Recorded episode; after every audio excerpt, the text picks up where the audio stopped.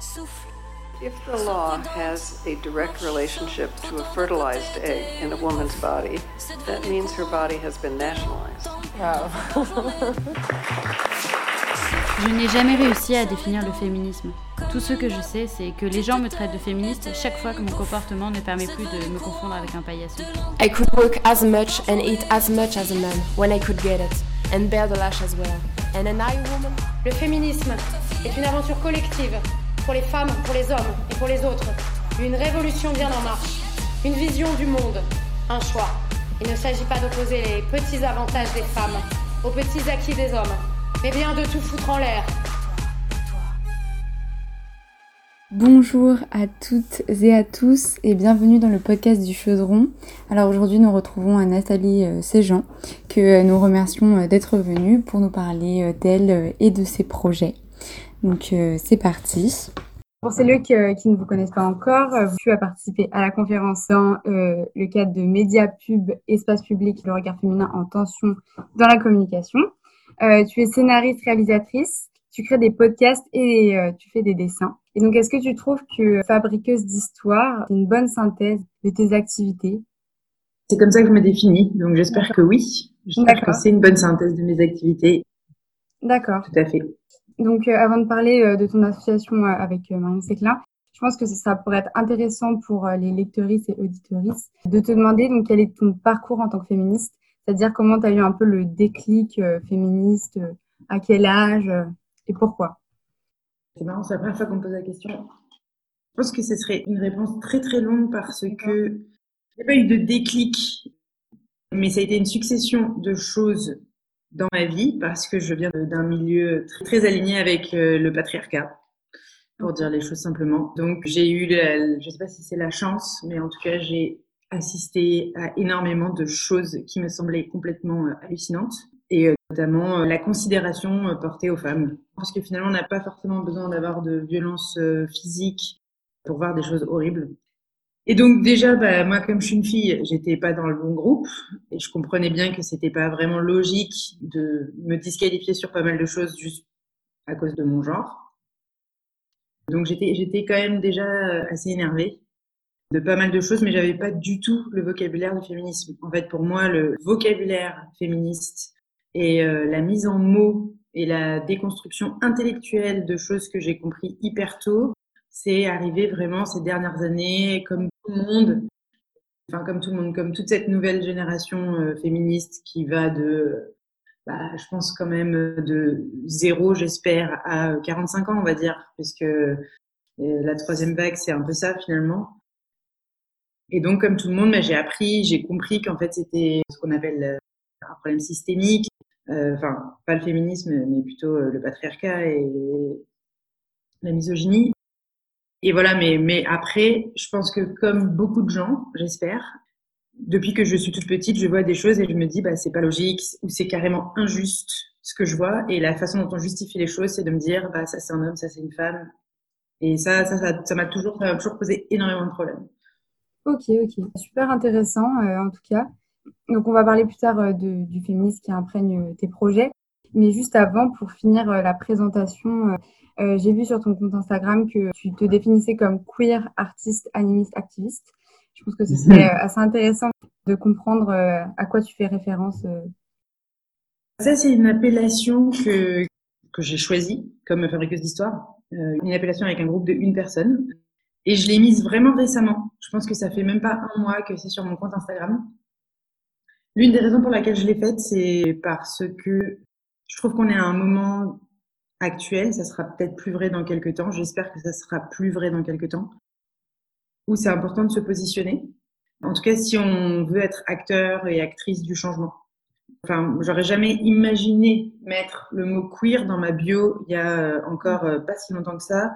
Déjà parce que j'ai pas été éduquée pour euh, penser qu'il fallait mettre des choses personnelles de façon publique. Et ensuite parce que oui, bah voilà, en fait, c'est ça. Il y a une espèce de politesse, parfois euh, un peu bourgeoise, euh, à penser ou élitiste, ou les deux, si on pense que la bourgeoisie et l'élitisme vont main dans la main, à penser qu'il faut pas, en fait, révéler sa vie privée pour défendre des idées. Et c'est cette fameuse expression l'intime est politique. Faut-il ou non parler des choses privées pour parler du groupe? Et donc voilà, donc euh, moi je, en ce moment je suis en train de me déconstruire sur plein de choses, entre autres mon positionnement en tant que citoyenne du monde et ma responsabilité dans l'action ou l'inaction et ce que ça implique et si je suis capable d'accepter le fait de ne pas faire pour euh, mon confort personnel ou pas.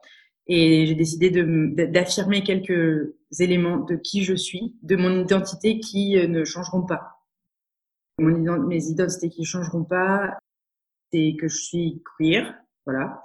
Euh, donc, c'est-à-dire que en fait, queer, ça prendrait des heures euh, de définir ce mot, donc j'invite les gens à s'instruire, mais je pense qu'on comprend qu'en tout cas, je ne me définis pas comme hétérosexuelle. Donc, cette opposition-là. Je suis euh, artiste, c'est mon travail, c'est-à-dire c'est un, un, un, terme parapluie pour, pour expliquer ce que, comment je, je, je m'implémente dans le monde professionnellement. Et je suis Alors ça, c'est vraiment un bourgeon de mon identité euh, en termes de vocabulaire, comme un peu comme le féminisme, c'est-à-dire j'apprends les mots et j'apprends ce que ça veut dire. Euh, pour le coup, l'animisme, c'est cette croyance, euh, comme tout, que tout est vivant. En fait, je viens aussi vraiment de cette, cette culture où les animaux, enfin, c'est pyramidal, l'être humain est au-dessus de tout. Et puis, jusqu'à pas très longtemps, je ne savais même pas vraiment que les animaux c'était des individus, sans parler des plantes, sans parler de. Donc je suis pas euh, végane pour autant. Je suis végétarienne, mais je suis pas végane. Mais euh, c'est pas pour dire qu'il faut toucher à rien ou qu'il faut pas tuer. C'est pas ça. L'animisme, c'est quelque chose de très vaste et de très complexe. Et encore une fois, si les gens sont curieux, je les invite à se renseigner. Mais voilà, c'est, ça serait, on va dire, mon positionnement idéologique. Et activiste activiste. Ouais, merci. Euh, ça, prouve que c'est vraiment raison. Bah voilà, bah, activiste, je pense que c'est peut-être le plus facile à comprendre. Oui. Bah merci en tout cas, c'est super inspirant comme euh, comme façon de se présenter euh, sur Instagram de manière courte et efficace. Donc je pense qu'on peut passer donc à tes projets, donc surtout un, un donc l'association Faiseuse que tu as créée avec Marion Séclin, donc il y a plus d'un an maintenant et qui produit donc des histoires euh, sur des supports multiples pour raconter le monde différemment. Et donc, ce mot faiseuse, euh, il traduit, euh, il me semble, si je ne me trompe pas, la détermination à développer nos imaginaires. Donc, l'objectif que j'ai vu aussi sur le compte Instagram de l'association est de changer le monde, ce qui est un gros programme. Donc, pourquoi est-ce si important de raconter des nouvelles histoires pour accomplir cet objectif? Parce qu'en fait, euh, clairement, ça fait euh, X temps qu'on raconte les mêmes histoires de la même façon et le monde ne, bah, suit son évolution, suit son cours. C'est aussi une, des histoires où on n'est pas représenté. Et donc, il m'intéresse plus. En fait, euh, moi, je suis vraiment fascinée par euh, les gens qui peuvent regarder la même histoire euh, toute leur vie, parce que je connais quand même des gens qui ont 70 ans ou 80 ans et qui ont réussi à traverser leur vie sans jamais être fatigués de voir toujours la même chose. Alors même que s'ils utilisent leurs yeux, ils voient bien que dans la rue, c'est quand même plus divers que ça. Moi, j'ai pas cette patience-là et c'est pas un mérite, c'est juste ma personnalité il se trouve que bah, moi, on raconte deux milliards de fois la même histoire du même héros. Euh, j'en ai marre en fait. Et surtout, j'en ai marre parce que, euh, parce que je sais qu'il y a d'autres choses. Et chaque fois qu'on raconte d'autres types d'histoires, on voit bien que euh, ça, crée des, ça, crée des mouvements. Ça crée des mouvements chez les gens, dans la façon dont les gens parlent, les sujets dont les gens parlent. Et donc, il y a plein de recherches qui montrent que si on n'est pas représenté, en fait, on n'existe pas. Et si on n'existe pas, bah, il y a tout un ruissellement de, choses qui découlent de la non-existence d'un individu, au niveau des lois, au niveau euh, de la façon dont les gens se comportent.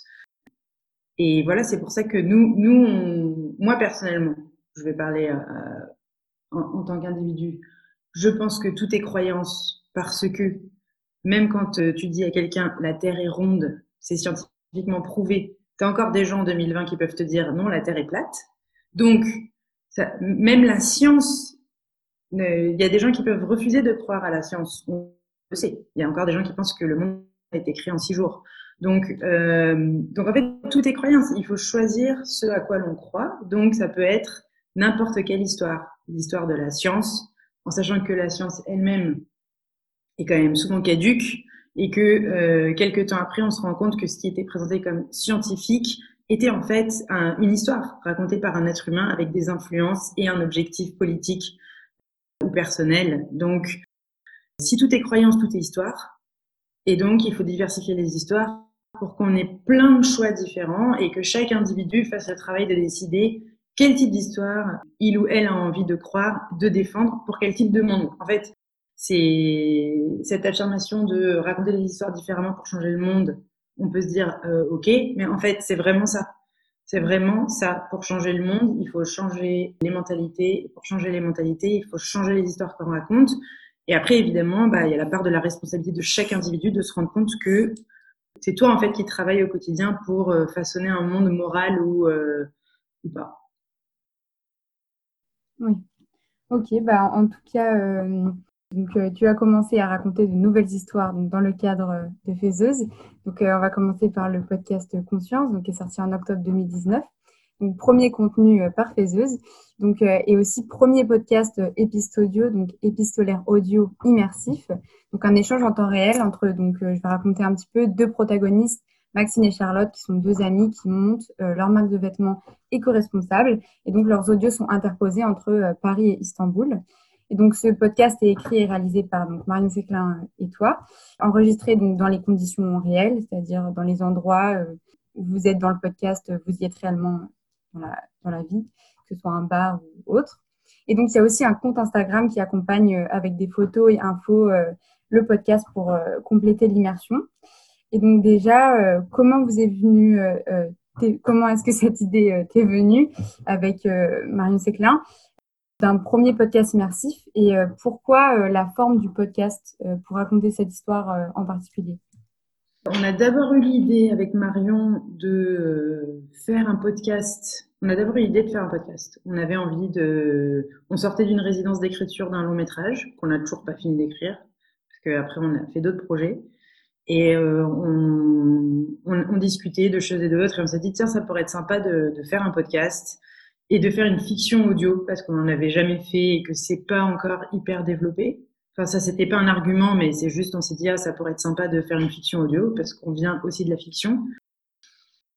Et en fait, euh, bah après, c'est tout un processus créatif, c'est-à-dire de trouver l'équilibre entre ce qui nous intéresse et ce qui est possible euh, d'être fait avec les moyens qu'on a.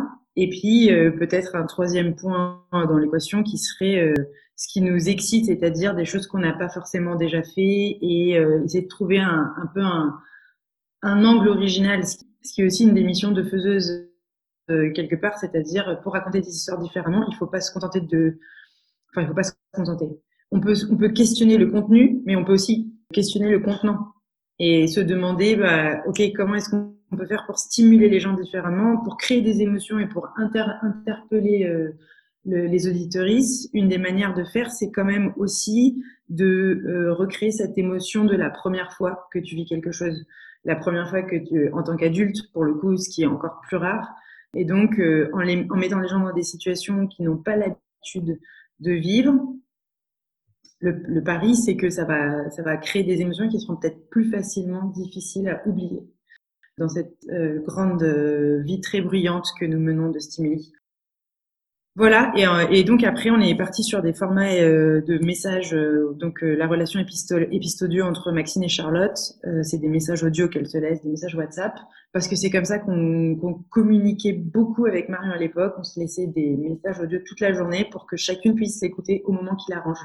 Et après, évidemment, le fait que le podcast, ça reste, c'est, je pense que ça restera, je ne sais pas, un moyen peu cher de créer des histoires et de fabriquer des histoires et de toucher un, un audimat euh, très différent de celui de la vidéo. Parce qu'on n'a pas le problème de l'image, du jugement, de tout ce qui est lié à tous les problèmes qu'on dénonce actuellement, c'est-à-dire euh, si t'es une meuf, euh, si t'es une personne racisée, si t'es une personne trans, euh, et qu'on te voit, bah il y a déjà plein de cases qui se mettent en dans la tête des gens. Et ce que tu racontes il doit passer tellement de filtres avant d'atteindre l'oreille de l'autre personne que vaut mieux enlever tous ces obstacles avec l'audio.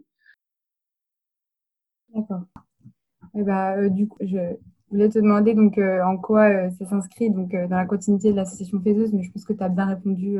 Et donc, pour finir sur conscience, qu'est-ce que tu as retenu et conclu de cette première expérience avec Marion Séclin Qu'est-ce que qu'est-ce que vous en avez retiré c'était vraiment génial parce que c'était un projet euh, pas comme les autres. Parce que pour le coup, c'est le genre de projet où euh, l'envie est là, l'idée arrive assez vite, la création est euh, hyper agréable, les temps de production sont très courts et le résultat est, enfin le résultat, c'est-à-dire le retour des gens mm. est à la hauteur des espoirs. Ce qui est vraiment, c'est vraiment rare d'avoir tout ça dans un projet. Donc c'est un projet que bah, moi j'adore. Je suis hyper fière qu'on ait commencé faiseuse, enfin que notre premier projet faiseuse soit celui-ci. C'était une super expérience. Ce qui est intéressant, c'est que, enfin c'est un autre sujet en fait, mais il y a aussi toute la problématique de créer quelque chose qui trouve son audience et générer de l'argent. Et également avoir les, quelles sont les répercussions euh, c'est-à-dire quelles sont les opportunités qui découlent de certains projets. Pourquoi est-ce qu'il y a des projets qui vont permettre de générer l'intérêt de gens, ce qu'on appelle euh, en anglais les gatekeepers, donc les gens qui, gardent, les gardiens de porte. En fait, les gardiens de porte qui vont euh, te débloquer des budgets pour faire quelque chose d'autre, qui vont te proposer de faire quelque chose d'autre. Et il y a une chose quand même que j'ai que j'ai remarqué dans ce projet, apparemment, c'est une source professionnelle qui nous a donné cette information. Apparemment, c'est la fiction audio la plus écoutée en France. Ah ouais Donc, ah c'est quand même pas peu. On a plus de 500 000 écoutes. Plus de 500 000 Parce que j'avais entendu quelque part, donc, il n'y a pas si longtemps que c'était 400 000, maintenant 500 oui. 000. Euh. Oui, c'est ça qui est drôle avec ce, ce projet, c'est que la première, enfin, le temps de la diffusion des épisodes, on a eu 100, 150 000 écoutes, je crois, un truc comme ça. Et en fait, ça fait plus d'un an maintenant que le Conscience est fini. Et dans cette année, il y a quand même eu 350 000 écoutes en plus. Donc c'est énorme, sans qu'on ait rien fait d'autre. Nous, on n'en parle plus de conscience.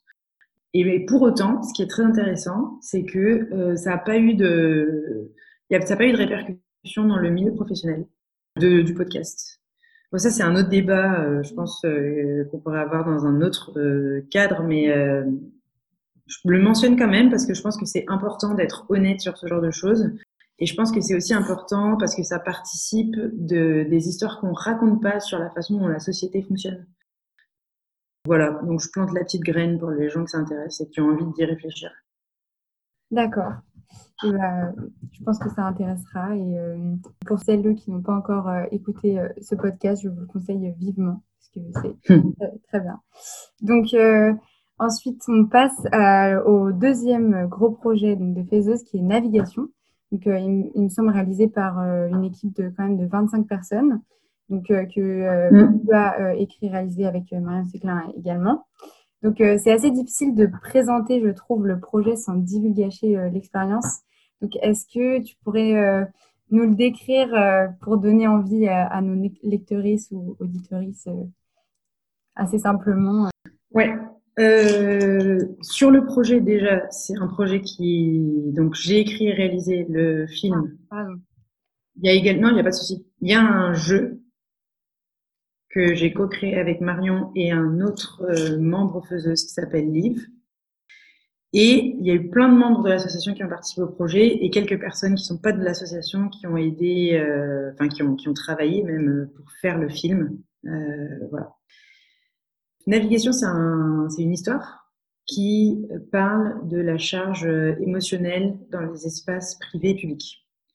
Et à la base, euh, moi, j'avais, moi, j'ai écrit le scénario en octobre 2019. Et je me disais, ok, c'est sympa, mais un court, bon, moi, j'adore réaliser, c'est mon premier métier, c'est ce que j'aime faire, mais c'est très compliqué de trouver comment réaliser. Donc j'avais écrit un petit scénario qui coûtait pas beaucoup d'argent, avec euh, pas beaucoup de gens, etc. Donc toutes les cases qu'il faut pour pouvoir faire un, film sur un sujet qui me tenait à cœur, qui me tient toujours à cœur.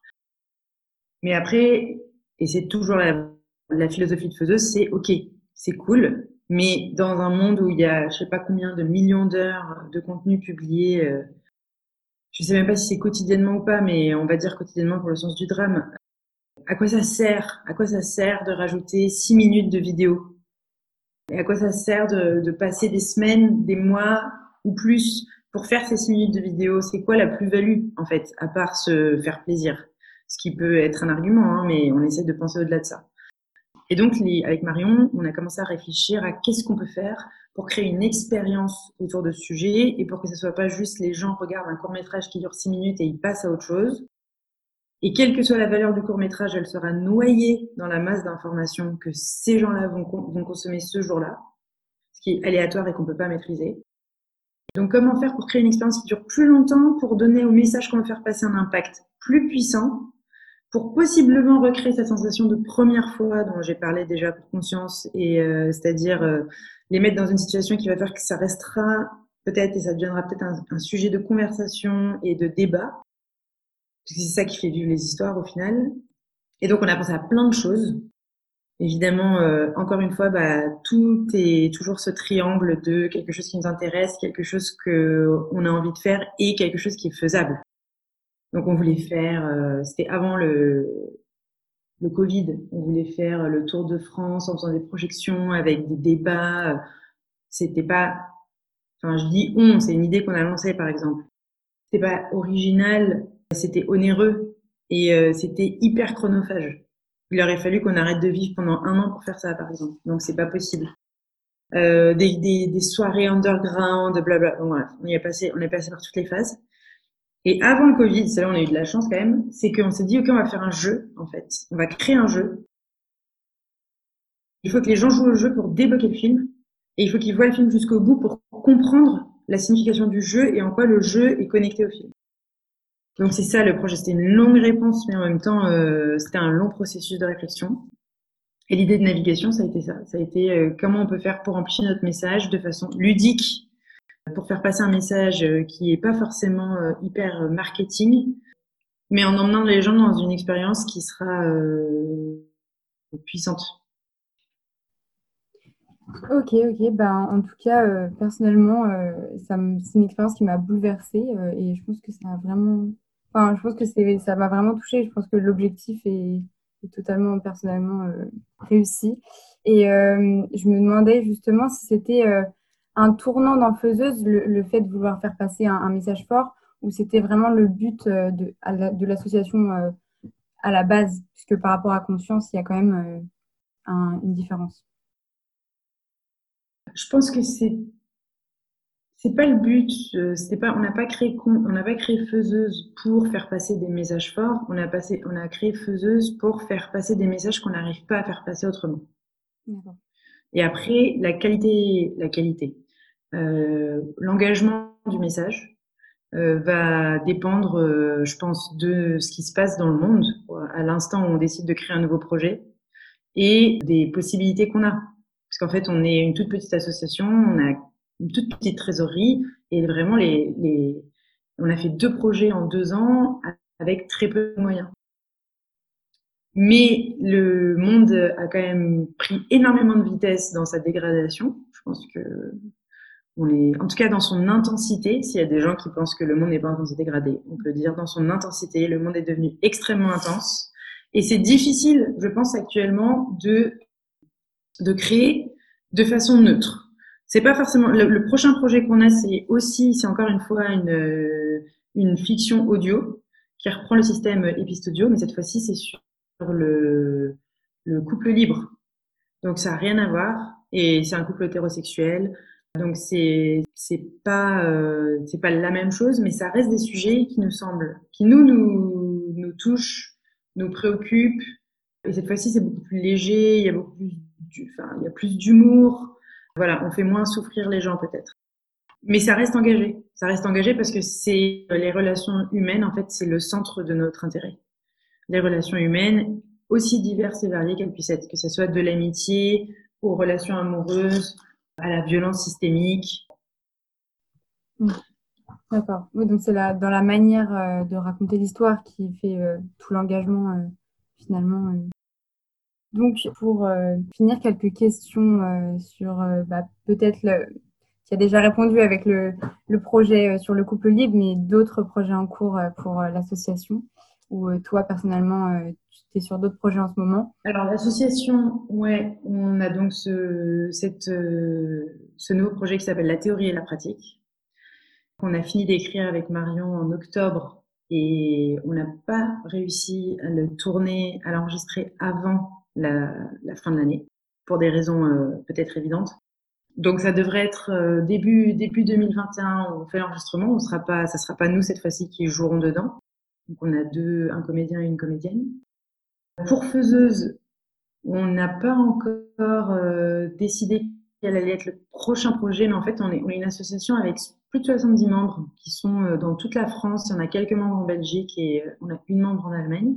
Donc on est une, une, une association complètement adaptée à la pandémie. C'est-à-dire qu'on n'est pas ensemble. Et on est en train d'apprendre à développer justement des communications pour avoir un réseau entre nous à travers Internet. Et donc, on, développe un petit peu des projets en interne ou en externe. Par exemple, euh, parce que si la philosophie, à la base, on a créé ça avec Marion pour faire nos projets, mais finalement, maintenant, c'est en train de prendre un peu plus d'ampleur. Et, finalement, cette philosophie de penser que raconter des histoires différemment peut changer le monde, euh, si on peut l'appliquer faire empouvoirer le plus de gens possible pour que ces personnes-là le fassent à leur tour, c'est aussi un projet en soi, en fait. Et donc là, c'est un peu ce qui est en train de se passer avec l'association. On a, euh, sur notre compte Instagram actuellement, on a notre, Sonia, qui est une membre, qui a fait un, décidé de faire un calendrier de l'avant pour présenter 24, enfin je crois qu'il y en avait un peu plus, 26 ou 27 membres qui, qui ont fait quelque chose cette année qu'ils avaient envie de partager. Et, euh, et, ça, en fait, déjà, c'est énorme parce que à titre individuel, chaque personne a ses propres ses propres timidités, ses propres démons, et accepter d'être mise en avant, de partager ce que ces gens-là font, pouvoir leur donner peut-être un peu plus de rayonnement, euh, c'est aussi une façon de, de, changer le monde, je pense. Donc euh, voilà, pour les projets créatifs, c'est encore de développement. Et pour ma part, euh, c'est aussi un peu encore de développement puisqu'on est le 23 décembre 2020 et que j'essaye d'attendre la fin de l'année pour terminer ce qui doit l'être. Et j'ai déjà fait une petite liste de choses qui m'intéresseraient potentiellement et je vais décider ça début janvier. Ok.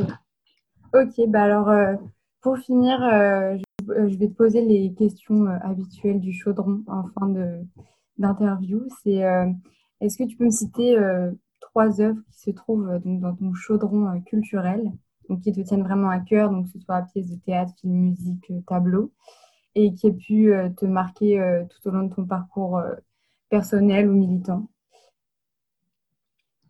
Alors, je vais, je, vais, je vais plutôt partager trois œuvres qui m'ont marqué cette année. D'accord. Parce que ça a été une année riche de mille choses et parce qu'il y a plein d'œuvres qui m'ont il y a plein d'œuvres qui m'ont marqué à des instants T de ma vie par rapport à qui j'étais et à ce que j'allais devenir. Et en fait, je pense que si je les rouvrais aujourd'hui, euh, ça serait peut-être caduque. Donc, cette année, j'ai eu la chance de découvrir plein de choses formidables parce que plein de gens ont fait des choses formidables. Il y a eu une réédition, en fait, en vrai, c'est une réédition, ce livre date de, de 1976, d'une artiste américaine qui s'appelle Judy Chicago, qui a écrit un livre à l'époque. Elle avait une trentaine d'années qui s'appelle Through the Flowers. Et en fait, elle explique, c'est fou parce qu'elle a, elle a à peine 30 ans et elle décide d'écrire ce livre pour raconter son parcours d'artiste femme, sa déconstruction féministe et euh, comment elle a compris que le fait d'être une femme avait influencé dans le bon et dans le mauvais sa carrière? Et, euh, et ce livre est fou. Il est d'autant plus fou qu'il a 50 ans et qu'en fait, ça m'a vraiment fait réaliser à quel point on était. Euh... Elle, elle, écrit dans son intro qu'elle avait qu'elle écrit ce livre pour éviter qu'on refasse la même chose. Et en fait, c'est ce qu'on refait, c'est ce qu'on refait, c'est ce qu'on refait. On est tout le temps en train de croire que que les femmes avant, que les femmes n'étaient pas assez développées jusqu'à arriver maintenant, et que maintenant elles sont suffisamment modernes intellectuellement pour euh, rattraper les hommes, mais en fait euh, non. Donc euh, c'est hyper intéressant si vous êtes artiste ou sensible à l'art et au processus de déconstruction, c'est hyper intéressant. Il y a une série que j'ai vue qui est sortie en juin sur HBO, mais je ne sais pas sur quelle chaîne française. Ça s'appelle I May Destroy You. C'est américain encore une fois. Je suis très très euh, vibronnée par les Américains. les américaines. Euh, c'est une série de fiction par une. c'est produit par les américains, c'est créé par une anglaise, excusez-moi. Ça se passe en Angleterre, à Londres. Et la, la femme qui l'a créé, l'artiste qui l'a créé s'appelle Michaela Cole. Et elle l'a écrit et elle l'a joué dedans. Et c'est assez stupéfiant si vous voulez voir un peu ce que ça veut dire de voir une histoire euh, différente, c'est un excellent exemple, ultra moderne, de euh, quelque chose qu'on n'a jamais vu. Et pourquoi on n'a jamais vu en fait Pourquoi on n'a jamais vu alors qu'on n'est pas en train de... C'est pas de la science-fiction, hein. c'est une histoire qui se passe aujourd'hui, mais racontée différemment. Et donc, ça laisse euh, de... Enfin, quelles sont toutes les façons de raconter des histoires qu'on ne connaît pas Ok. Vous en voulez un troisième? T'en veux un troisième? Bah, euh, c'est comme tu veux, euh, si tu te sens inspiré euh, là maintenant. Eh ben ouais, problème. j'en ai plein même, mais Ouais, même trois, c'est difficile hein, de se limiter. moi je peux te donner. Je peux te donner un compte Instagram du coup, Ok. parce que j'ai d'autres séries et d'autres films, mais bon, il faut varier les plaisirs. C'est une française cette fois-ci qui s'appelle Margot Brugvin, B-R-U-G-V-I-N, qui de pendant le premier confinement a décidé de faire et elle s'est lancée dans la création de vidéos IGTV. Tous, les dimanches, elle fait un portrait d'une femme artiste parce qu'en fait, elle a étudié à l'école du Louvre pendant cinq ans et elle n'a pas étudié une seule artiste femme. Et donc, quand elle est sortie de l'école du Louvre, elle s'était pas posé la question, mais elle s'était jamais dit qu'il y avait des artistes femmes en fait. Et euh, à part euh, Frida Kahlo, enfin, voilà. Et bon, le temps est passé, elle a fait d'autres choses et puis elle s'est rendue compte qu'en fait, si les femmes étaient aussi des artistes, et son, son, ses vidéos sont géniales parce qu'elles durent 10 minutes, 15 minutes. Et c'est comme une masterclass, tu apprends euh, une tonne de trucs. Et surtout, tu découvres euh, des pans de l'histoire que tu connais pas. Et tu te cultives, ça peut toujours servir dans les salons. Voilà, donc euh, ça, c'est aussi un compte. et elle a explosé, c'est ça qui est cool. Elle a explosé et, et, et son compte a, a, hyper bien marché. Et maintenant, elle fait que ça. Et elle en vit. Et, je trouve que c'est aussi une bonne histoire parce que ça montre que euh, ça faisait ou quatre ans qu'elle voulait faire ça. Elle n'a pas osé le faire pendant des années. Elle s'est lancée, elle l'a fait. Et ça a payé et elle change le monde. Donc c'est cool. Ouais. Bah, c'est une belle, euh, belle histoire en plus pour euh, finir. Et une autre question, j'espère que je ne vais pas te prendre de cours. C'est donc si tu devais retenir euh, une seule phrase inspirante pour résumer ton engagement féministe, est-ce que tu as euh, la phrase? Si je devais prendre une phrase pour résumer mon engagement féministe, mais en fait, euh, je suis, enfin oui, féministe, mais féministe qui se bat pour tout le monde, hein, tous les êtres humains, pas que les femmes. J'adore la citation de, euh, j'adore la phrase que Lorraine Bastide a sortie il y a quelques mois et qui est le backlash, c'est nous. Euh, il y a un post sur son Instagram qui s'appelle Le Backlash C'est nous et je vous invite à aller lire son introduction. C'est super puissant. Et il y a quelques semaines, j'ai été euh, faire une manif euh, contre bah, antiraciste et anti-islamophobe. Et aussi, enfin en fait, c'était le même panneau que j'ai utilisé pour la manif contre la sécurité globale. Et j'avais écrit Nous ne vous laisserons plus réécrire l'histoire. Et je pense que ça, c'est aussi quelque chose qui me tient énormément à cœur aujourd'hui. C'est euh, le fait d'arrêter euh, de subir la réécriture de l'histoire. Parce que c'est que ça, en fait. Hein. On n'est que dans de l'écriture et de la réécriture d'histoire, donc il faut prendre les commandes du, du, crayon. Ok, bah écoute, euh, je vais te remercier pour m'avoir accordé un peu de ton temps. C'était super intéressant. Je pense que beaucoup de gens vont être passionnés par qu'on vient de dire. Euh, donc, euh, si on veut poursuivre euh, le plaisir, on peut te suivre sur Instagram, donc à Nathalie Séjean, et suivre le compte de Faiseuse, donc Faiseuse, qui présente aussi en ce moment donc un calendrier de l'avant des faiseuses qui est très bien. Et donc, il y a aussi le site Faiseuse, on peut recevoir la newsletter et on peut même devenir membre de l'association. Et pour finir, je vais nous laisser sur cette phrase qui euh, résume euh, peut-être euh, l'association. C'est donc on ne n'est pas faiseuse, on le devient. Donc encore merci beaucoup pour ce moment. Merci à toi Mathilde. Merci à toutes et à tous de nous avoir écoutés. Vous retrouverez tous les liens en rapport avec le réseau de Nathalie Séjean, le chaudron et bien sûr le futur article qui sortira sur cette interview dans la description du podcast. Euh, on vous remercie encore une fois de nous avoir écoutés et on se retrouve la prochaine fois pour un ou une super invité. If the law has a direct relationship to a fertilized egg in a woman's body, that means her body has been nationalized. Je n'ai jamais réussi à définir le féminisme.